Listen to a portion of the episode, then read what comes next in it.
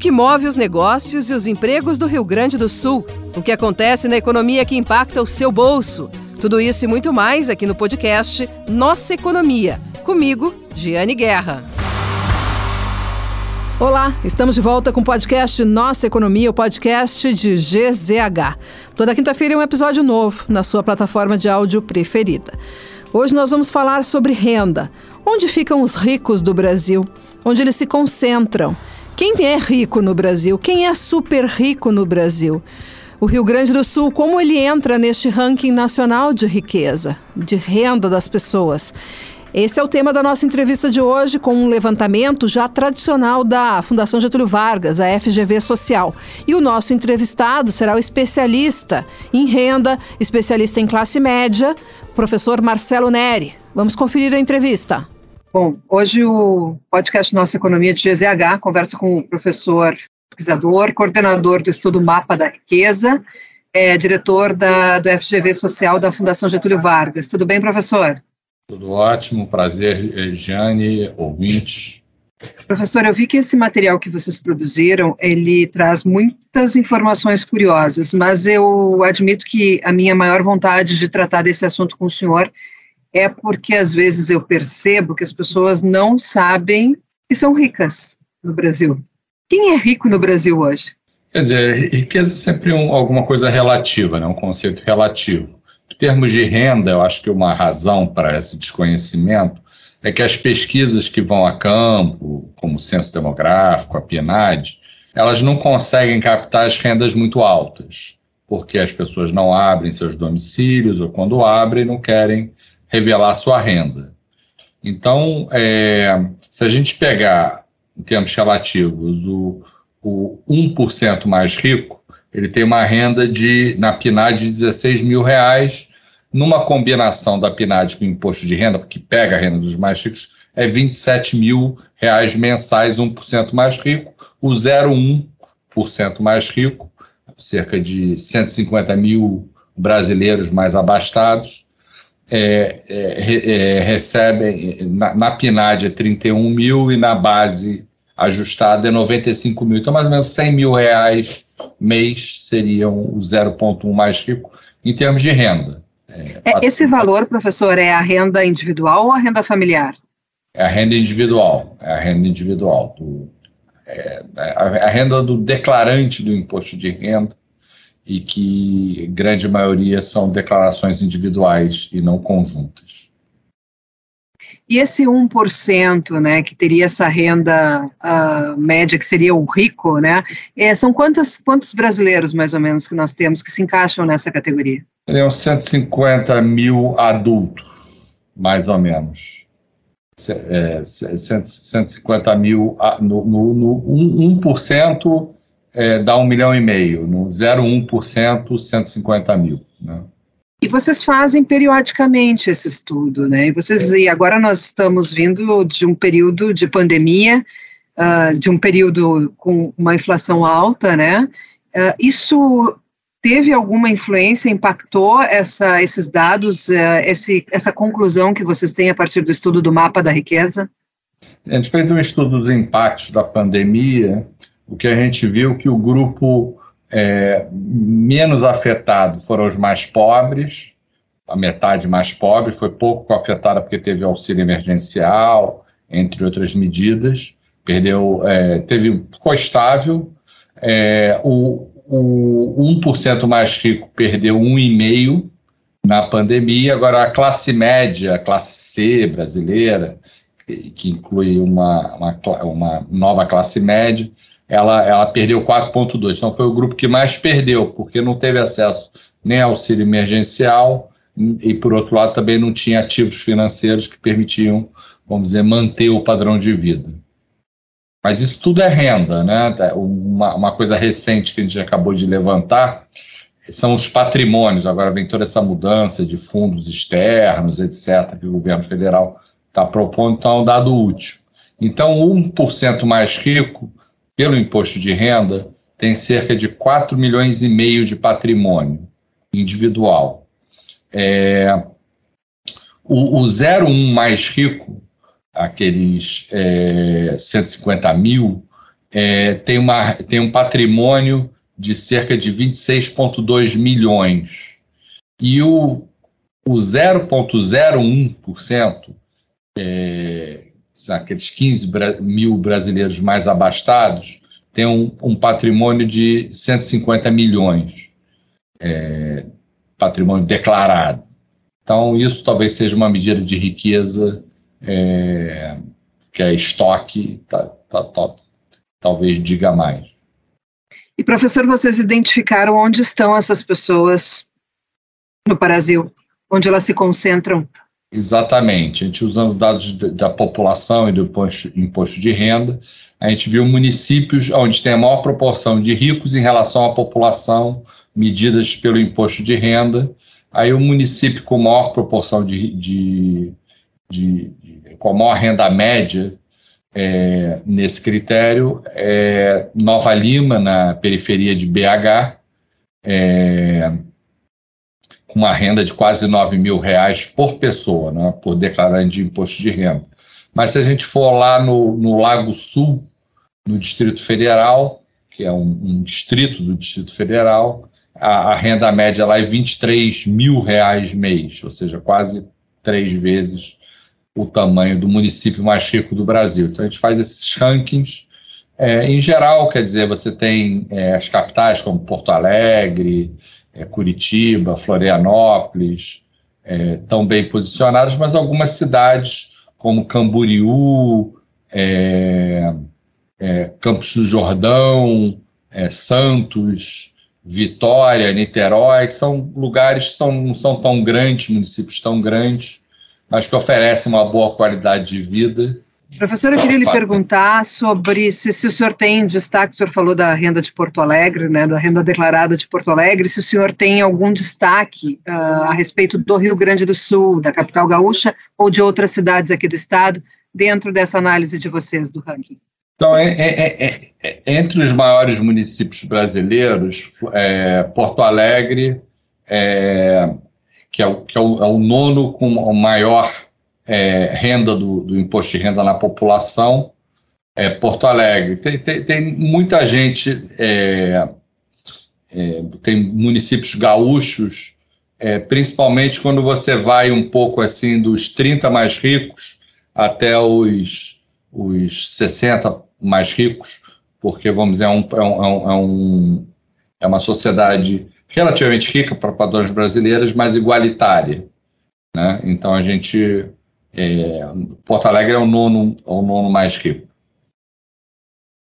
E essa, essa, esse ponto da, da, da igualdade ou desigualdade social, isso fica muito evidente no estudo e na comparação com os, uh, os monitoramentos, uh, os mapas anteriores que vocês fizeram, professor.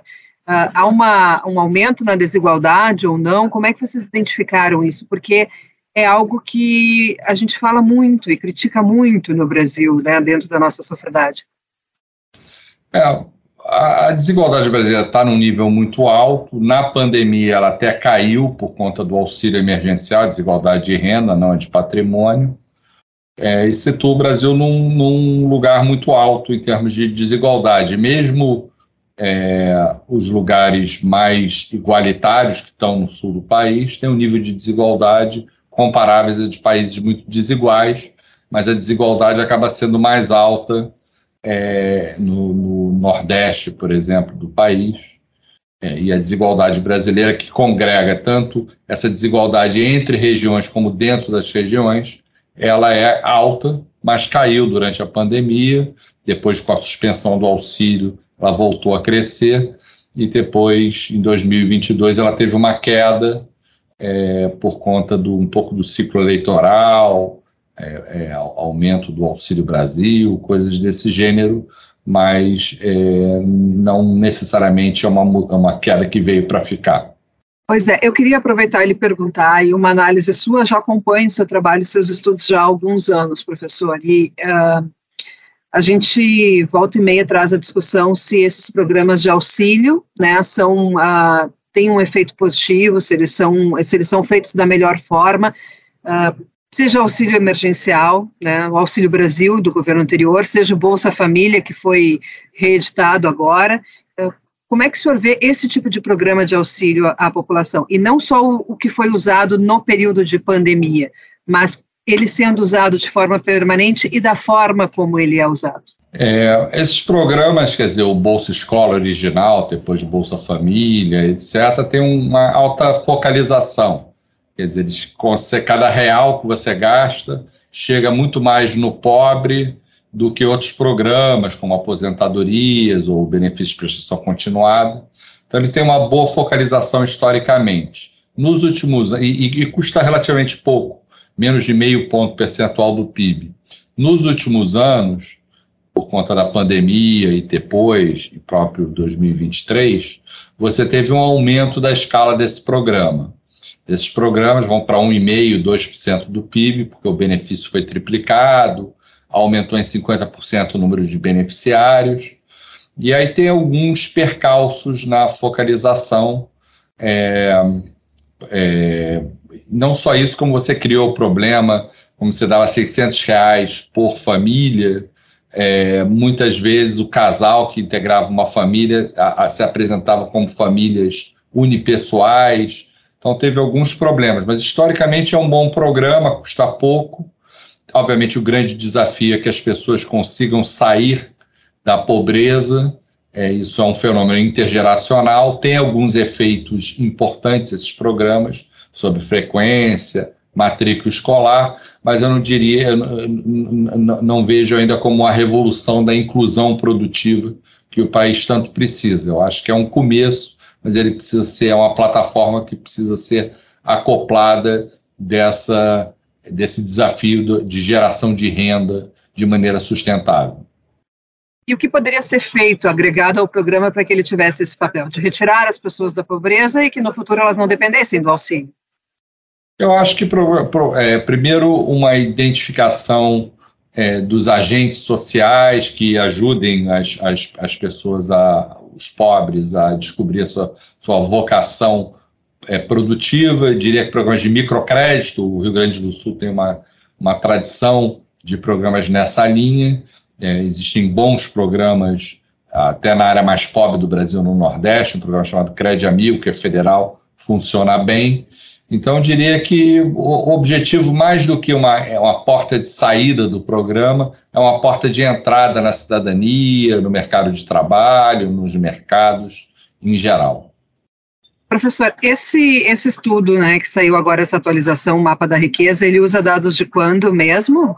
Ele o, é, usa da, os últimos dados que a gente utiliza, é o dado de 2020, que é o último dado do imposto de renda que estava disponível, e a gente combina com os dados da PNAD. E eu quero resgatar uma resposta do senhor lá do início, para entender que o senhor uh, falou né, que a pandemia, pelo menos em 2020, né, que é o ano deste dado, ela afetou principalmente a classe média, que foi quem teve a maior, a maior retração de renda. É, por que, assim, o senhor, é, o senhor tem como analisar para nós, desenhar assim para nós, por, por que a classe média sentiu mais? Quer dizer, a pandemia foi um choque de grandes proporções, seguido de um, uma anestesia, digamos assim, também grandes proporções, que foi o auxílio emergencial. O auxílio emergencial era relativamente bem focalizado e não beneficiou a classe média, beneficiou as pessoas da classe E, da classe D, mas poucos da classe C e poucos é, pessoas acima. Então, eu diria que um choque grande sem rede de proteção social para a classe média é, explica boa parte. A classe média não, não, não teve acesso aos programas sociais emergenciais e, por outro, não tem recursos financeiros poupança, etc., que permita lidar com esses choques como os ricos conseguem fazer. Também, talvez ela tenha sido a mais afetada pelos fechamentos, pelo, pelos fechamentos dos negócios, talvez sejam pequenos uh, empreendedores, empreendedores de médio porte, ou é difícil de fazer esse tipo de análise? Eu diria que no mercado de trabalho, setor serviços, comércio, que depende mais desse contato pessoal, como hotelaria, restaurantes, mesmo barbeiros, cabeleireiros, foram muito afetados. Quer dizer, inclui uma parte da classe média, mas inclui muitos pobres. Eu acho que o que fez a diferença nisso foi o acesso a programas patrocinados pelo Estado. Você gastou quase 300 bilhões no auxílio emergencial, no, no um ano de auxílio emergencial. Então, isso fez a diferença, mas não tanto para a classe média, que não foi o alvo prioritário desses programas. E a partir desses dados, professor, que vocês analisam e veem o que pode, o que provocou é, este mapa desta forma como ele está posto.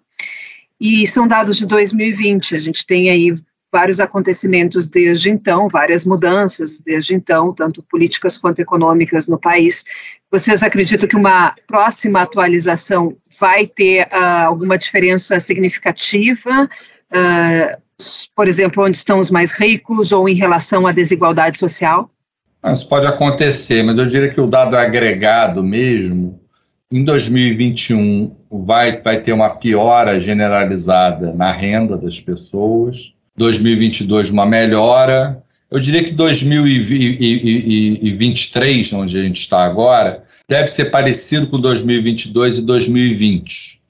É, porque as próprias políticas sociais, as regras, é, esse tipo de, de levantamento é importante também para desenhar regras tributárias. Tem a reforma tributária que está em, em discussão, taxação de fundos externos, depois vem a reforma do imposto de renda, imposto sobre herança, tem uma série dessas agendas, porque a gente faz muita discussão de política de combate à desigualdade no Brasil, muito pelo lado do gasto. Falta fazer mais pelo lado da arrecadação, porque na verdade você tem dois instrumentos e uma melhora na, na, na, na arrecadação, não só em termos de equidade, mas de eficiência, pode entregar mais prosperidade com mais equidade. Então, eu diria que, é, que, é o, que é o debate da vez agora, que estamos todos é, debruçados é, nesses meados de 2023 para o final, né? Sim. E em relação ao Rio Grande do Sul, não sei se vocês te, uh, se o senhor tem né, um acompanhamento mais uh, específico né, do Estado, uh, se houve um aumento da desigualdade, se há uma tendência de que os próximos dados tragam isso ou não. Acho que o Rio Grande do Sul eh, tem um, tem um desafio que divide com o Rio de Janeiro, onde eu moro, que são os dois estados que têm a população mais idosa do país. A gente não se enxerga dessa forma, mas os dados mostram já há algum tempo. Acho que tem uma diferença, acho que o Rio Grande do Sul foi feito, pelo menos a nível de Estado, uma reforma previdenciária necessária, no Rio de Janeiro não. São coisas que a gente vê o próprio fluxo populacional é, e a, a, atração de atividades é prejudicada quando você tem poucas pessoas é, em idade ativa. É, então, eu diria que é, tem, é, tem, tem um grande desafio, e acho que talvez um desafio é, para os gaúchos como para os fluminenses é, tornar essa população da terceira idade, que é mais numerosa, em parte do processo produtivo, criar incentivos para trazê-los de volta, porque de fato, vamos dizer, tem um, uma estrutura demográfica que atrapalha. Eu acho que no Rio Grande do Sul esse desafio foi enfrentado mais de frente do que em outros lugares, mas de qualquer maneira, é, vamos dizer, o, o, os ventos demográficos estão soprando contra enquanto é, soprava a favor até pouco tempo. Sim, tá certo, professor Marcelo Neri, muito obrigada pela entrevista. Prazer, à disposição. Esse foi então um resumo do mapa da riqueza, dados do, da Fundação Getúlio Vargas. Quem quiser conferir mais detalhes, só acessar ao longo da semana gzh.com.br barra Guerra. O podcast Nossa Economia de hoje fica por aqui. Nós ouvimos o professor da FGV Social, Marcelo Neri. Lembrando que toda quinta-feira tem um episódio novo do podcast Nossa Economia de GZH na sua plataforma de áudio preferida. Nesta semana, eu tive na produção Vitor Neto e Guilherme Gonçalves. Até semana que vem. Muito obrigada pela audiência e pela companhia.